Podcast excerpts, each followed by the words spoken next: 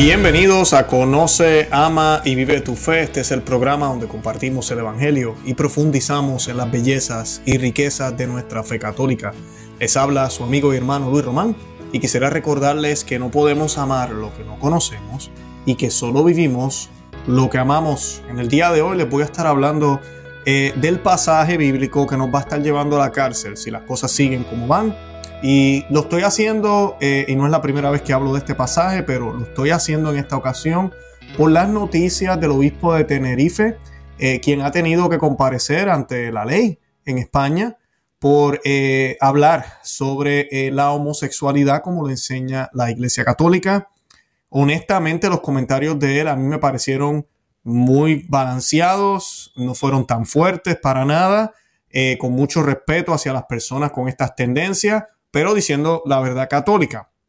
Lamentablemente, luego de todos los ataques que se hicieron en contra de él, él decide retractarse, lo cual a mí me parece un error gravísimo. Y pues eh, decide retractarse por decir lo que la iglesia enseña. Y pues en los otros días eh, tuvo que comparecer ante la corte porque ahora las autoridades civiles le van a decir a la iglesia católica qué enseñar y qué no enseñar. Entonces, eh, quiero informarles de esta noticia para que vean lo que él dijo y, cuál fue su, cómo se retractó sobre este tema. Pero también quiero eh, darles una catequesis de lo que dice la Biblia sobre esto. Pero vamos a estar viendo por qué muchos católicos apoyan inclusive la agenda que se está promoviendo hoy en día, debido a que hubieron unos cambios, como ustedes ya saben, en los años 60 con la liturgia y en el misal nuevo se omitieron todos los pasajes bíblicos que pueden causar controversia, que son ofensivos. Y uno de esos pasajes es este, el que vamos a estar hablando hoy, que fue el que cita el catecismo, eh, como le llaman, el catecismo de Juan Pablo II. Estamos hablando de la carta a los Romanos, capítulo 1, versículos del 26 al 32. Y ese, ese pasaje es la base para lo que la Iglesia Católica enseña en el numeral 2357 en el Catecismo de la Iglesia Católica. Estoy hablando del Catecismo eh, nuevo, que la enseñanza que está ahí está muy bien. Así que eh, de eso voy a estar hablando hoy. Vamos a estar viendo el grave problema que esto nos puede traer porque ya nos están amenazando, ya eh, están llevando a obispos a las cortes, sacerdotes, porque no es el único, esta no es la primera vez que esto sucede. Y en algún momento, si las cosas siguen como van, y los gobiernos siguen dándole la espalda a Dios.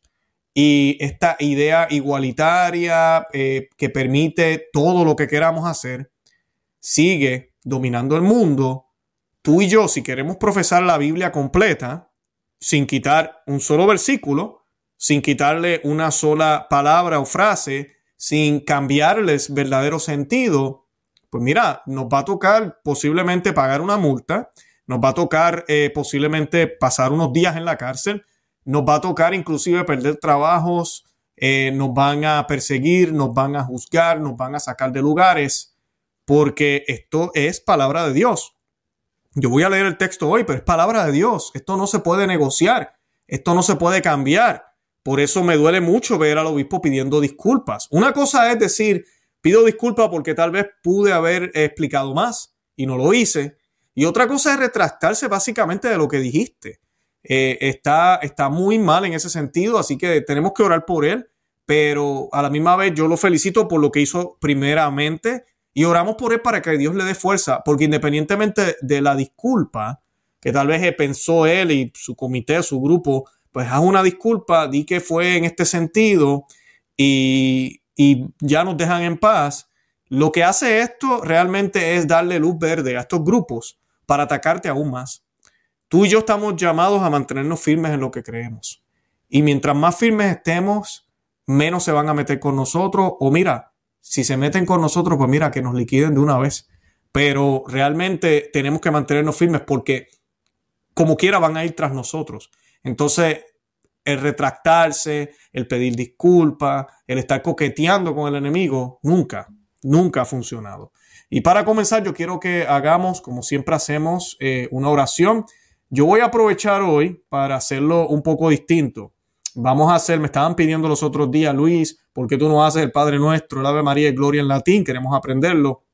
Y eso voy a hacer hoy. Vamos a hacer las tres oraciones y de esa manera pues practicamos. Y esta oración la hacemos in nomine Patris, es Fili, Spiritus Santi. Amén. Pater noster, qui es in celi, sanctificetur nomen tuum, avenia regnum tuum, fiat voluntas tua, sicut in cielo et in terra, pane nostrum quotidiano da nobis hodie, et tenite nobis debita nostra, sicut et nos dimitimus debitoribus nostris, endenos enducas en tentaciones, se libranos a malo. Amén. Ave Maria, gratia plena Dominus tecum, benedicta tu in mulieribus et benedictus fructus ventris tui, Iesus. Santa Maria, Mater Dei, ora pro nobis peccatoribus, nunc et in hora mortis nostra. Amen. Gloria Patri, et Filii, Spiritus Santo, erat in principio, nunc et semper, et in saecula saeculorum. Amen. Ave Maria corredentora, ora pro nobis, in nomine Patris et Filii, Spiritus Sancti. Amén. Bendito sea Dios. Perfecto, ya estamos listos. Y pues lo que sucedió ese día, eh, rapidito, eh, el obispo de Tenerife eh, dice lo siguiente. Disculpen aquí, el obispo de Tenerife, ¿verdad? Defendió la, teología de la Iglesia Católica. El, nombre de él es Bernardo Álvarez. Esto pasó el 19 de enero, eso ya va un mes. Y pues esta vez eh, está siendo criticado por esto. Eh, en una entrevista, el prelado aseguró que la iglesia, estas son las palabras de la iglesia, tiene unos principios con los que son las, con, los que son las cuestiones morales. Ahí está el catecismo de la iglesia católica. Las personas son siempre dignas de todo respeto, pero sus comportamientos son discutibles. Se dice que todas las ideas son respetables. No, todas las ideas son discutibles, afirmó el obispo de Tenerife. Y pues eso es controversial, porque hoy en día se nos habla de un mundo bien liberal. Tú escoges lo que a ti te dé la gana, no te metas conmigo, déjame hacer lo que quiera. Y es lo que dice ahí, es cierto. La Iglesia Católica nos enseña a juzgar eh, o a evaluar los frutos. No, no juzgamos el corazón. Eh, eso solo Dios puede juzgarlo. Pero sí la Iglesia nos dice que podemos juzgar. Y si yo veo a alguien que está robando, yo tengo el deber y la obligación de decirle, no robes.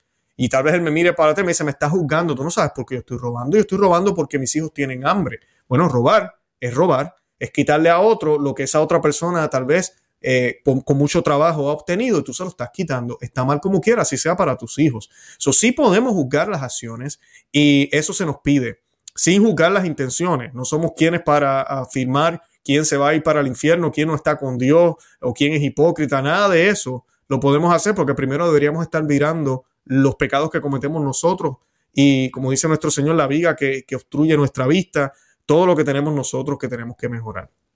El, periodista que le hizo una entrevista eh, le preguntó al obispo Bernardo Álvarez eh, eh, esa pregunta y él le dijo si la homosexualidad es un pecado mortal hoy en día. Le preguntó, a lo que el obispo respondió que depende de la, de la persona y las circunstancias. El prelado explica que para que una cosa sea pecado mortal, hace falta que la persona sea consciente de que es pecado, que lo haga libremente y que no esté condicionado por nada, que tenga conciencia de que está mal y a pesar de saberlo, lo hace libremente sin ser condicionado por nadie. Sentenció el prelado y eso es muy cierto.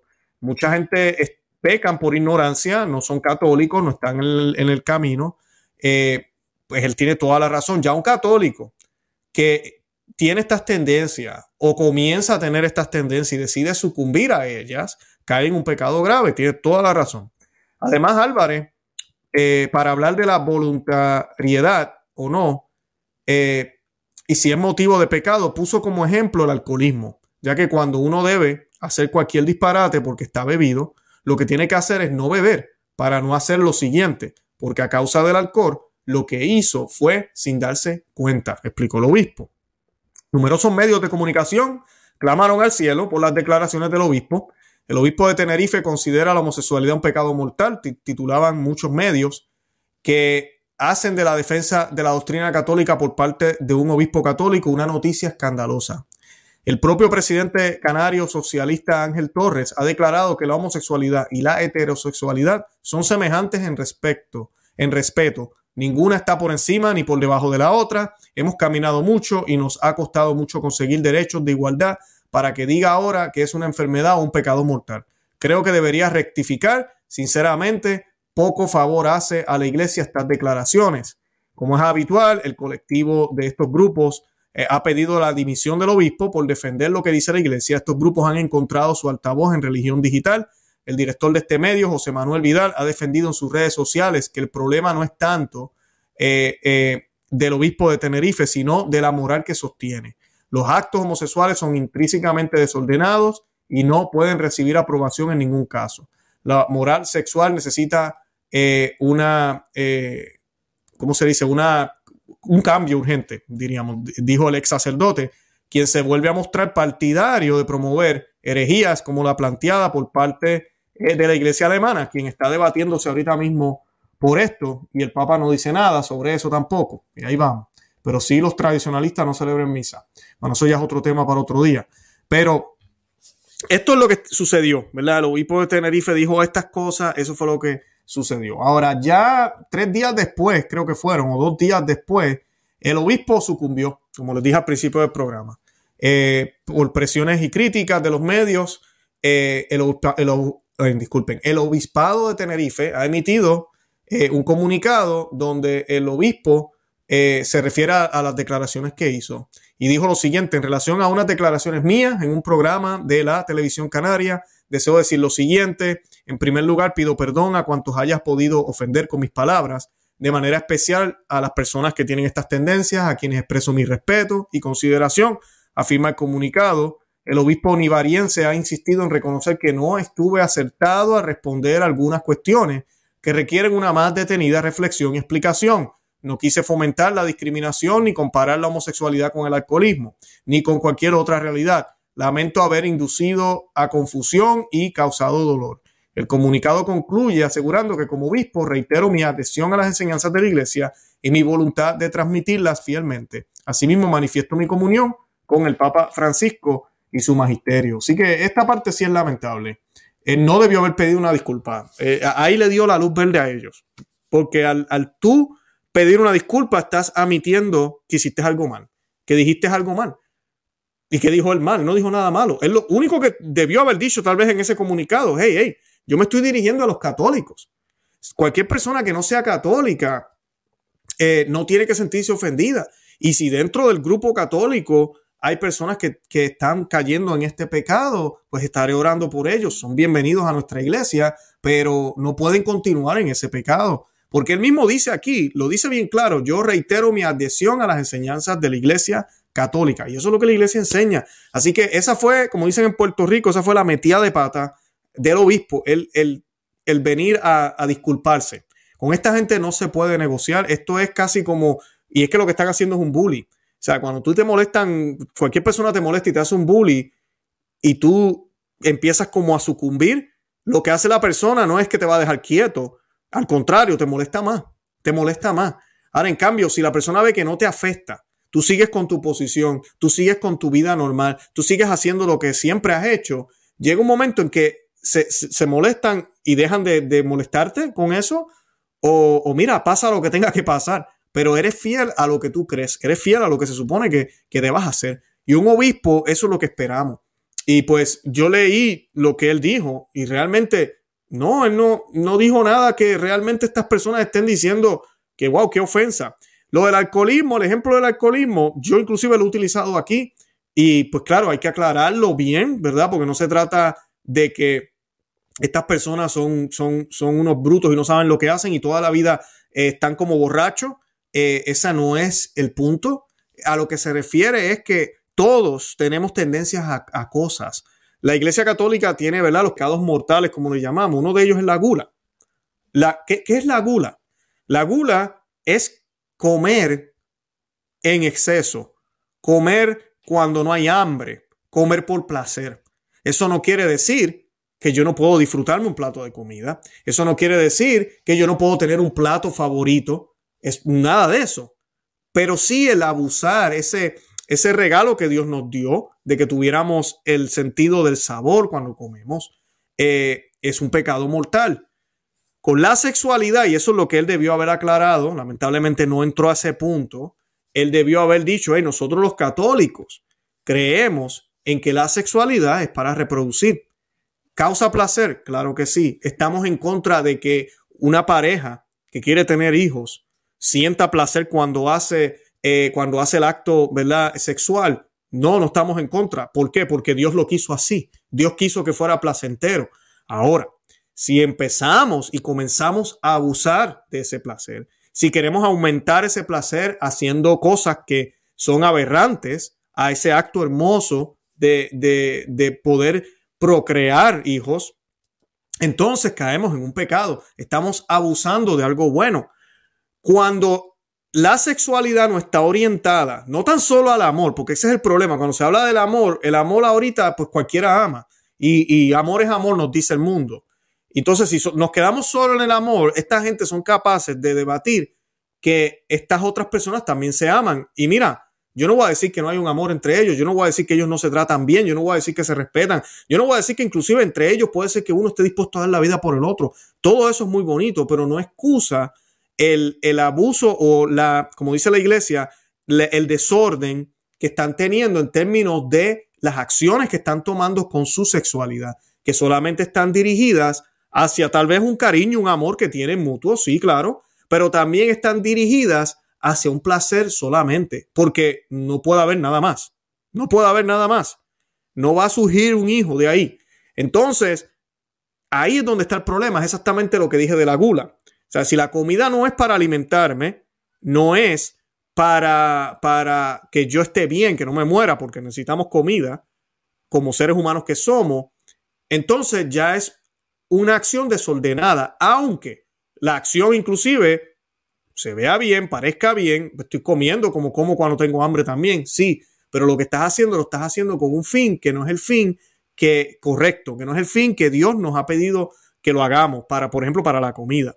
Entonces con la sexualidad es lo mismo, por eso la iglesia enseña también la castidad, enseña la prudencia, ¿verdad? Porque aunque yo quiera tener hijos y yo esté casado por la iglesia, yo no voy a estar, y disculpen la expresión, todo el tiempo con mi esposa y no la voy a dejar tranquila y no le voy a dar espacio o ella encima de mí también todo el tiempo y no me deja quieto, tampoco así. Tiene que haber una prudencia, tiene que haber un acuerdo entre ambos, tiene que haber también castidad porque castidad se practica entre, entre los casados. Hay momentos de oración, hay momentos para eso, hay momentos para otras cosas. Entonces, todo eso es lo que enseña la iglesia, es la doctrina católica. Al que no le guste, el obispo debió haber dicho, no se preocupe, nadie lo está obligando a usted a ser católico. No sea católico entonces. Y ya. Muchos de los que me están viendo hoy me dirán, pero, pero Luis, esa gente necesita a Cristo. Esa gente necesita la iglesia católica. Si le decimos eso, no se van a acercar nunca. Créeme que estás equivocado. Posiblemente se acerquen unos cuantos. Tal vez no van a ser masas, pero se van a acercar unos cuantos. Y esos que se van a acercar, se van a acercar con ganas a convertirse con el, deseo honesto de cambiar su vida. Porque para eso es que seguimos a Cristo. Yo tengo tendencias, todos tenemos tendencias a algo, a algo. De alguna pata cogíamos, como decimos en mi país. Todos tenemos alguna debilidad. Así que este socialista que dice que no, que ni uno es superior que el otro, mira, definitivamente nadie es superior a nadie. Y las relaciones que tengamos, estemos solteros, casados, seamos jóvenes, no determinan qué personas somos. Las tendencias que tengamos no debe determinar qué personas somos. Todos somos criaturas de Dios y fuimos creadas a imagen y semejanza de Dios. So debemos reflejar, debemos reflejar a Dios en nuestras acciones y por ende debemos seguir ese orden que Él mismo eh, ha puesto y que se puede ver. Usted no tiene que ser creyente para ver que hay un orden en todo lo creado, en todo lo creado. Y sabes qué? Ese orden no cambia, ese orden no lo escogiste tú, ni lo tendrás que escoger y sabes que no tienes derecho a escogerlo, eh, ni nadie lo ha escogido por ti. Y por más que los gobiernos quieran tratar de cambiar la realidad, las cosas van a seguir siendo lo que son. Así de sencillo. Así que reitero una vez más, una pena que él se haya disculpado. Y tuvo que ir hasta la corte a, a, rendir cuentas, como dicen, porque ahora los gobiernos nos dicen a la iglesia qué hacer. ¿verdad? Él estuvo compareciendo hace eh, nada, en estos días. Eh, él estuvo compareciendo a la Fiscalía de la Audiencia Provincial de Santa Cruz eh, para pues dar su, su, su las cuentas, ¿verdad? Sobre lo que dijo. debido al revuelo generado por las palabras y la campaña de los medios de comunicación contra él. Y pues eh, esto sí es lamentable. Eh, la fiscalía decidió abrir una investigación para esclarecer si sus palabras son motivos de odio y discriminación. Obviamente que no lo son, para nada. Inclusive él lo afirma y lo reafirma, para nada lo son. Y gracias a Dios, y lamentablemente se disculpó, eso sí es una, un error, porque no hay, no hay nada de qué disculparse aquí. Nosotros tenemos que aprender a, darnos cuenta que, mira, si tenemos la razón, la tenemos. No, no es falta de humildad. Es que, oye, yo estoy citando lo que la iglesia enseña. Yo soy un obispo católico. Si a ti te molesta, pues tranquilo, tú no tienes que ser católico, déjame quieto, ¿verdad? Eh, el obispo de Canarias también salió en su defensa. En la rueda de prensa de presentación, eh, el obispo auxiliar José Mazuelo afirmó que no tiene dudas de que don Bernardo eh, tenga odio a nadie, ni, ni suscite el odio a nadie.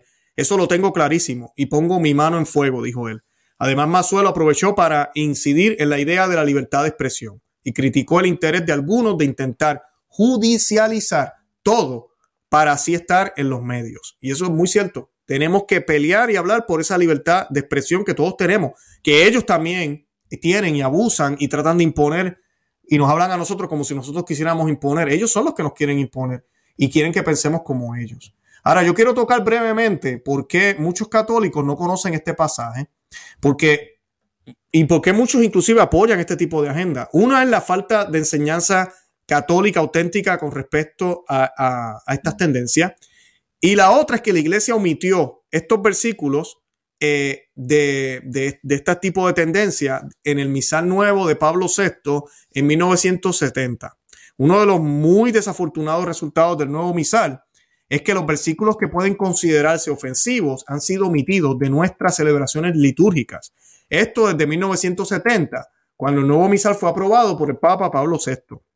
Un ejemplo de silencio impuesto a los pasajes ofensivos es el de San Pablo, hablando en contra de las tendencias. Eh, y habla de ambas, de hombre a hombre y de mujer a mujer. Este se encuentra en Romanos 1, 26 al 32. El pasaje ha sido notablemente omitido del ciclo que corresponde al martes y miércoles de la vigésima octava semana del tiempo ordinario. Leccionario 468, lectura primera de Romanos 1, 16 al 25. Y el leccionario 469, lecturas eh, primera de Romanos 2, eh, de, del 1 al 11. Y voy a hablar ahora qué es lo que falta, pero fíjense bien, quiero que estén bien alerta. Muchas veces cuando usted va a la misa los domingos, y esto lo aprendí yo de mi párroco, el Señor lo bendiga, eh, usted va a ver, especialmente en las cartas, sucede muchísimo. La segunda lectura, si usted sigue el Novus Sordo, yo sigo ambos misales me gusta mirar lo que están eh, leyendo en el Novus Solo, veo lo que están leyendo en la misa tradicional. Yo sigo ambos, el que me critique allá ustedes, pero yo sigo ambos, miro inclusive los, dos santos eh, que hay, algunos hay muchísimos cambios, así que a mí me gusta observar eso.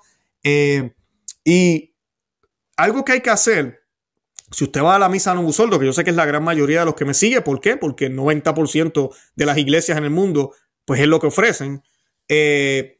mire observe cuando diga, por ejemplo, Romanos 1, del 1 al 4, y brinca el 5, el 6, el 7, versículo 9 al 10, brinca el 13, el 14, va al 20. Cuando usted vea ese, ese eh, operación, cirugía que le hicieron a, la segunda lectura, inclusive a la primera también a veces, eh, vaya cuando llegue a su casa, busque su Biblia y lea completo el pasaje se va a sorprender, va a ver cómo el tono de la lectura cambia, va a ver cómo el mensaje cambia. Sí, así mismo es, es muy lamentable.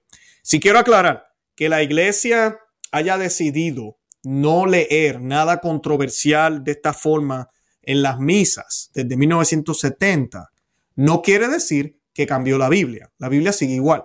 Y no quiere decir tampoco que tú y yo no estamos obligados a cada una de las palabras que están escritas en la Biblia, a cada versículo, a cada palabra, a cada tilde, a cada coma, a todo lo que hay en la Biblia, estamos eh, obligados a escuchar, a creer, porque es así, es infalible.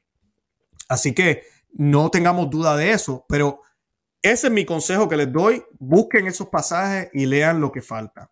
En este caso, ¿qué es lo que falta de Romanos 1, 26 al 32? leemos una parte de este capítulo, pero estos versículos 26 al 32 han sido cortados o eliminados. Estos nunca se leen en la misa católica, en las misas nuevas. Sin embargo, este pasaje, al final de la carta a los romanos, es el punto central para la teología de Pablo contra el comportamiento eh, de tendencias homosexuales y también es el pasaje citado en el Catecismo de la Iglesia Católica, numeral 2357. Este numeral, basándose en las Sagradas Escrituras, que presenta los actos eh, entre personas del mismo sexo como actos de grave depravación, la tradición siempre ha declarado que los actos homosexuales son intrínsecamente desordenados, son contrarios a la ley natural. En las notas del catecismo de la Iglesia Católica para este pasaje encontrarás la cita de Romanos 1, 26, 32. Y el pasaje dice lo siguiente, dice, eh, y estoy leyendo traducción de la Biblia de Jerusalén, sé que hay otras traducciones, voy a usar la de Jerusalén hoy, dice, por eso los entregó Dios a pasiones infames, pues sus mujeres invirtieron las relaciones naturales por otras contra la naturaleza. Igualmente los hombres abandonando el uso natural de la mujer, se abrazaron en deseos los unos por los otros, cometiendo la infamia de hombre con hombre, recibiendo en sí mismo el pago merecido por su extravío. Y como no tuvieron a bien guardar el verdadero conocimiento de Dios, entrególos Dios a su mente insensata, para que hicieran lo que no conviene, llenos de toda injusticia, perversidad, codicia, maldad, hechizos de envidia, de homicidio, de contienda, de engaño, de malignidad, chismosos, detractores, enemigos de Dios, ultrajadores, altaneros, fanfarrones, ingeniosos para el mal, rebeldes de sus padres, insensatos, desleales, desamorados, despiadados, los cuales, aunque conocedores del veredicto de Dios, que declara digno de muerte a los que tales cosas practican, no solamente las practican, sino que aprueban a los que los cometen o a las que las cometen. Y pues ese es el pasaje de San Pablo. Sí, es controversial, sí es fuerte y más para estos tiempos. La pregunta que te hago a ti es, tú eres católico, tú lees la Biblia, la Biblia contiene esto, ¿qué vas a hacer? ¿Vas a sacarle la página y vas a suponer que ya no está ahí? ¿O vas a hacer lo que hacen los modernistas que empiezan a hablar de en qué sentido San Pablo dijo eso? ¿Qué tipo de sociedad San Pablo vivía en la época en que escribió ese texto? porque sabemos que la época ha cambiado y la sociedad ha madurado y hemos llegado a un nivel en el cual hemos podido superar cosas que no, que no habían sido superadas en aquel tiempo. Y pues definitivamente este pasaje tiene que ser interpretado de una manera distinta a nuestros tiempos. ¿Saben cómo se llama eso? Modernismo. San Pío X habló de eso y el modernismo no se ha ido de la Iglesia Católica, no se ha ido del mundo como muchos piensan. Se trata de redefinir lo que ya está definido, lo que ya es, lo que no puede cambiarse. Se quiere cambiar la perspectiva, la lógica, la forma en que se ve. Esos son los ataques del enemigo. Y esto se ha infiltrado en la iglesia grandemente. Este pasaje fue inspirado por el Espíritu Santo, la tercera persona de la Santísima Trinidad. No es un pasaje políticamente correcto, pero es tan cierto como Juan 3:16, que a todos les encanta. Tanto amó Dios al mundo que entregó a su Hijo eh, para, para, redimirnos, para, para que todos fuéramos perdonados, para que nos salváramos. Uh, todo el mundo le encanta eso. A todo el mundo le fascina. Puede que no lo leamos en la misa, pero debemos aceptarlo como inspirado por Dios. Y es útil para enseñar y para corregir y para instruir en justicia, como el mismo San Pablo también nos dice en la segunda carta que le escribió a Timoteo, capítulo 3, versículo 16. ¿Por qué se omiten este ciclo? A mí, ¿por qué se omite este texto del ciclo para la misa católica? ¿Saben por qué se sigue omitiendo? Porque no hay un solo obispo que pida al Santo Padre que incluya estos versículos en la lectura de la misa de rito romano. Ahorita mismo este obispo de Tenerife, ojalá esté viendo el programa, ojalá eh, el otro arzobispo que salió también lo esté escuchando, ojalá me, tal vez envíen el video. Carambola, él habla de que, está fiel a la iglesia, qué bueno, yo también. Y que somos fieles al Papa Francisco, yo también, todos somos fieles, estamos unidos por, por la iglesia, por el bautismo, por, por todo lo que compartimos. Muy bien, excelente. Pongamos este pasaje una vez más en el misal Hablemos de este tema, que ahorita mismo es sumamente importante, que muchos de los jovencitos no entienden la posición católica, porque nadie lo hace. No hay sacerdotes que cuestionen estas decisiones del pasado. En este momento de crisis, ¿saben qué necesitamos? Necesitamos muchos San Juan Bautistas que defiendan la enseñanza de Dios sobre la sexualidad humana en contra de los Herodes que comprometan la ley amorosa de Dios. Eso es lo que necesitamos. Y que estén dispuestos, mira, a dar la cabeza si es necesario. A dar la cabeza si es necesario. Y pues que no se pongan con disculpas. Ustedes se imaginan a San Juan el Bautista cuando después que lo, que lo metieron preso. No, no, no, no, yo no quise decir que, que tú no tenías que estar con la mujer de tu hermano, pero es que, es que no se ve bien, nos ofende a nosotros los judíos. Eso es todo lo que quería decir, pero haz lo que tú quieras, ¿no? San Juan el Bautista mantenió, mantuvo su posición. Inclusive se llegó a ganar el respeto de Herodes. Todos sabemos la historia, pero no, no era lo suficientemente eh, eh, querido. Obviamente Herodes nunca se convirtió. Cuando se le hace esta petición de cortarle la cabeza eh, por parte de Salomé, pues mira, lo hizo. Lo hizo, no le importó porque realmente no había una conversión. Él respetaba a, a San Juan el Bautista, pero no había nada de eso. Y tenemos que estar dispuestos a eso. La Virgen María habló de esto eh, en sus profecías, en, sus apariciones, habla de esta persecución que viene. Se ve en estos eh, eventos judiciales, pero déjenme decirles algo, yo estoy haciendo este programa hoy y yo sé que hay católicos que están contentos de que esto no se lea en las misas. Gracias a Dios que no se lee en la misa, dicen. Entonces, yo que estoy pidiendo que se lea, yo que estoy pidiéndole inclusive a los sacerdotes que me están viendo, cuando usted le toque leer o que lean, lamentablemente con esto de los lectores también la misa nueva, pero cuando lean Romanos 1 eh, y que sean esos primeros versículos y terminan en el 25, como dice el leccionario, del 1 al 16 al 25, y después la próxima semana brincaron todo eso hasta el 33, para no leer del 26 al 32. Si usted no presta atención, usted ni cuenta se da. Entonces lo que tiene que hacer es leerlos, leerlos, hablarlos, déjele saber a su comunidad porque ellos van a salir allá afuera, ellos van a ser bombardeados por el mensaje, el mensaje del enemigo. Y nosotros tenemos las armas, están en las sagradas escrituras. Y es increíble que en los 1970, cuando se hizo este desastre litúrgico y renovación de todo, eh, se decide hacerlo de esta manera. Algo importante también que yo quiero que entendamos. Cuando usted va a misa, nosotros no vamos a misa a aprender Biblia. Eso es lo que hacen los evangélicos, porque ellos no tienen el cuerpo de Cristo. Ellos no tienen a Cristo presente en las especies de pan y vino. Así que cuando nosotros vamos a la misa, el propósito principal a la misa es darle el culto que se merece Dios. Así de sencillo. Yo no voy a buscar nada. Yo no me merezco nada. Yo voy a cumplir con mi obligación de darle a Dios el mejor culto que se le pueda dar. Y ese mejor culto es a través de Cristo. Y entonces ofrecemos el sacrificio, único sacrificio que se hizo hace dos mil años en la cruz y compartimos el cuerpo y la sangre de Cristo porque Él así nos pidió y nos dijo que lo hiciéramos. Eso es lo que vamos y hacemos en la Santa Misa. No es una clase de Biblia, no es un catecismo. Por eso la iglesia tiene otro grupo, por eso hay cursos, por eso usted, gracias a Dios, estamos en una época donde mm, la gran mayoría de la gente lee. Eh, ya la Biblia está traducida en diferentes idiomas con el aval de la Iglesia Católica. Si usted tiene su Biblia en español, busque una muy buena traducción y léala, estúdiela y busque los padres de la iglesia, como lo que siempre les he dicho. Busquen el catecismo de Trento, busquen el catecismo de San Pío X, eh, lean los padres de la iglesia para que así puedan entender cuál es la correcta interpretación que se le debe dar y seguir aprendiendo la fe católica. Y ojalá estén yendo a una comunidad tradicional para que ahí, ojalá, en las prédicas, se les esté enseñando la fe católica, no una fe licuada que ojalá sí sea. Oremos por este obispo, oremos por todos estos ataques, pero este es el pasaje que nos va a llevar a la cárcel. Este es el pasaje que nos van a perseguir. Este es el pasaje que va a crear discordia. Este es el pasaje que va a dividir a los verdaderos católicos de los chiviaos, como dicen en Colombia, de los católicos que realmente no son católicos. Este es el pasaje que va, va a mostrar también la apostasía. Este es el pasaje que Alemania quiere cambiar ahorita mismo en su camino sinodal. Este es el pasaje que posiblemente van a seguir omitiendo, van a buscar interpretaciones distintas. Así que mantengámonos firmes en nuestra fe y sepamos y tengamos la esperanza puesta de que la victoria es nuestra, porque el grande de grandes, el rey de reyes, anda con nosotros.